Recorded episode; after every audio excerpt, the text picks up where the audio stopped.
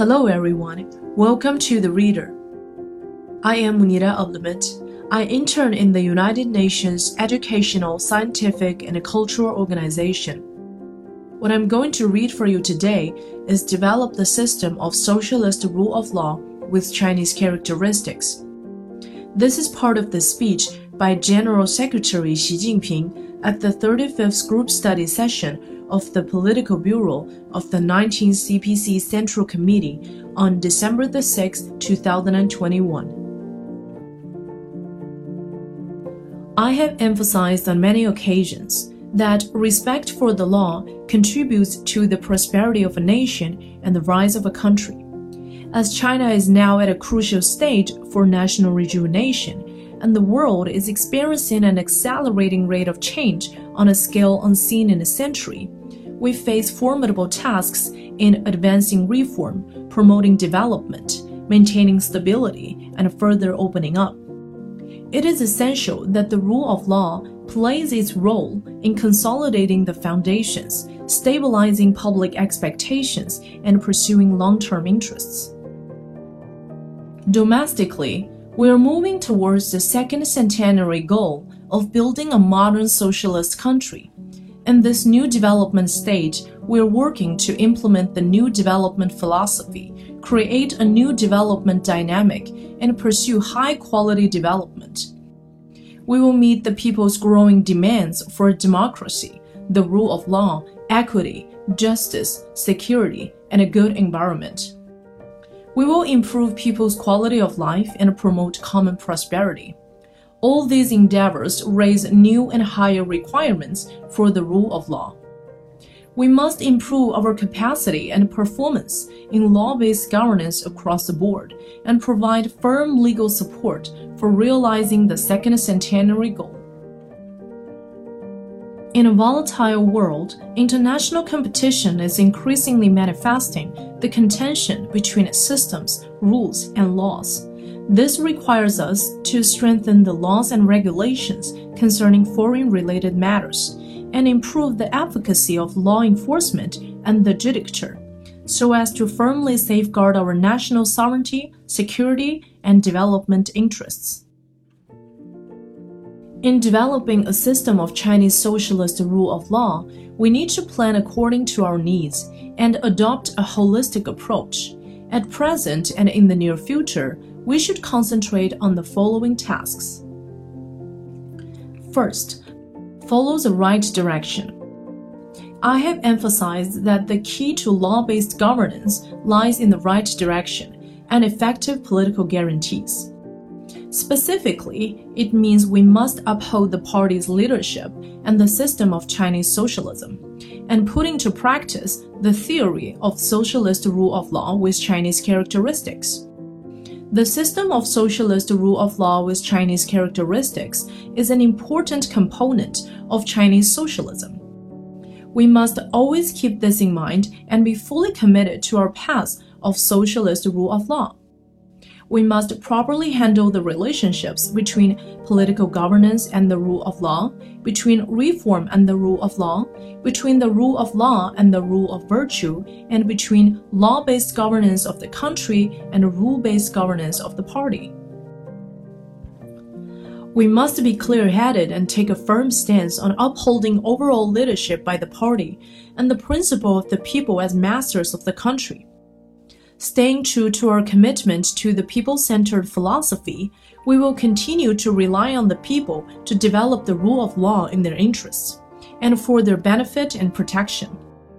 In the whole process of developing the system of socialist rule of law, we must represent the people's interests, reflect their wishes, protect their rights and interests, and improve their well being. This system must be based on China's culture and conditions and solve its problems we must not be misled by erroneous Western ideas. Second, speed up legislation in key areas. As an ancient Chinese thinker said, sound laws for the whole world lead to peace and order under heaven, and sound laws for a country lead to peace and order in this country. We need to strengthen legislation on national security, scientific and technological innovation, public health, biosafety and biosecurity, the eco environment, and risk prevention. We should step up legislative efforts to make laws regulating the development of the digital economy, internet finance, artificial intelligence, big data, and cloud computing. And we need to improve laws and regulations that are urgently needed for state governance and are essential for satisfying the people's growing expectation for a better life. Rule based governance of the party provides a political guarantee for the cause of our party and country, and state laws and party regulations should complement each other work will be done to strengthen legislation on social matters of public concern affecting people's well being. Improvements will be made to laws to close loopholes and strengthen weak areas in supervision to address problems of strong public concern, such as telecom and online fraud, new types of drug abuse, and those in the entertainment industry, fanatical celebrity cults, unregulated fan misconduct and exploitation, and dual contracts for tax evasion. There will be no tolerance with regard to these issues. In recent years, the disorderly expansion of capital has become a salient problem. Unconstrained growth of the platform economy and the digital economy, in the absence of adequate regulation, has given rise to many problems in some sectors. Therefore, the anti monopoly law and the anti unfair competition law need to be revised quickly, and relevant laws and regulations should be improved at a faster pace. Mao Zedong said, Constitution making is a matter of science. Focusing on the quality of legislation, we will conduct legislative work in a well conceived manner, through a democratic process and in accordance with the law we need to coordinate the promulgation, revision, abolition, interpretation, and completion of laws to improve the efficiency of legislation and ensure that our legislation is systematic, holistic, and synergetic. Ensuring consistency and coherence in the legal system is a serious political matter. Legislative bodies and relevant departments at all levels should follow legislative procedures act strictly within the limits of their powers and refrain from making laws beyond their authority or producing duplicated or ill conceived legislation. They should do everything possible to effectively prevent departmental interests and local protectionism from interfering with legislative work. The most difficult thing about law is not legislation, but law enforcement. In advancing the rule of law, what is most important and also most difficult is to ensure that laws are enforced strictly, properly, and impartially, and that everybody observes the law. It is imperative that we turn legislation on paper into law enforcement and compliance in action. Efforts will be made to guarantee that everyone is equal before the law to safeguard the consistency, dignity, and authority of the legal system, and to call to account anyone who violates the Constitution or other laws. Party organizations and leading officials at all levels must unswervingly support judicial bodies in independently exercising judicial power in accordance with the law they should never abuse their power of office to interfere in the administration of justice or meddle in cases.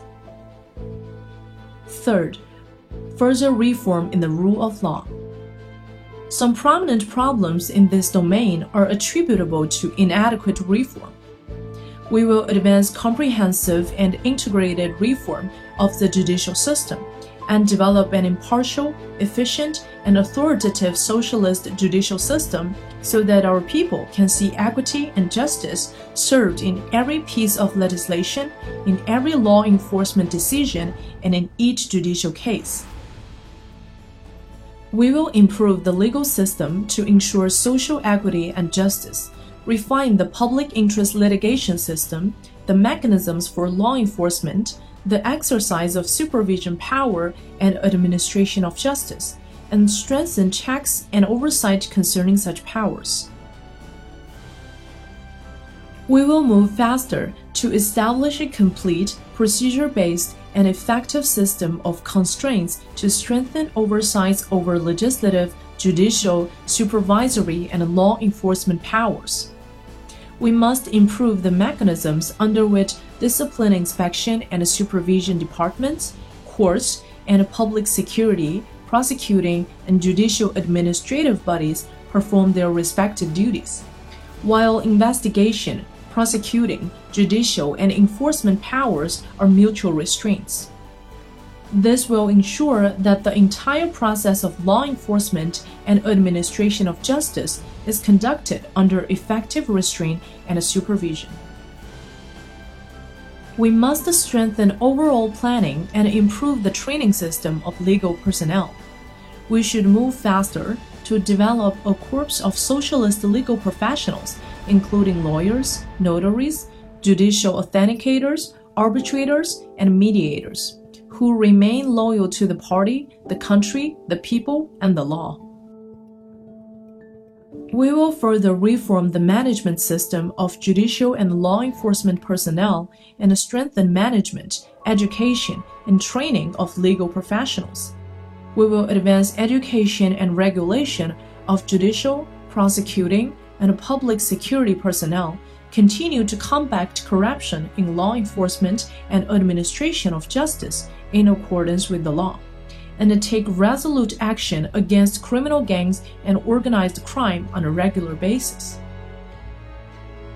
It should be noted that reform of the system of rule of law, which is of great political significance and bears on the implementation of policies, must follow the correct political direction and uphold fundamental principles. Never should anyone defer to the Western legal system or copy Western practices in the name of reform. Fourth, apply legal means in international matters.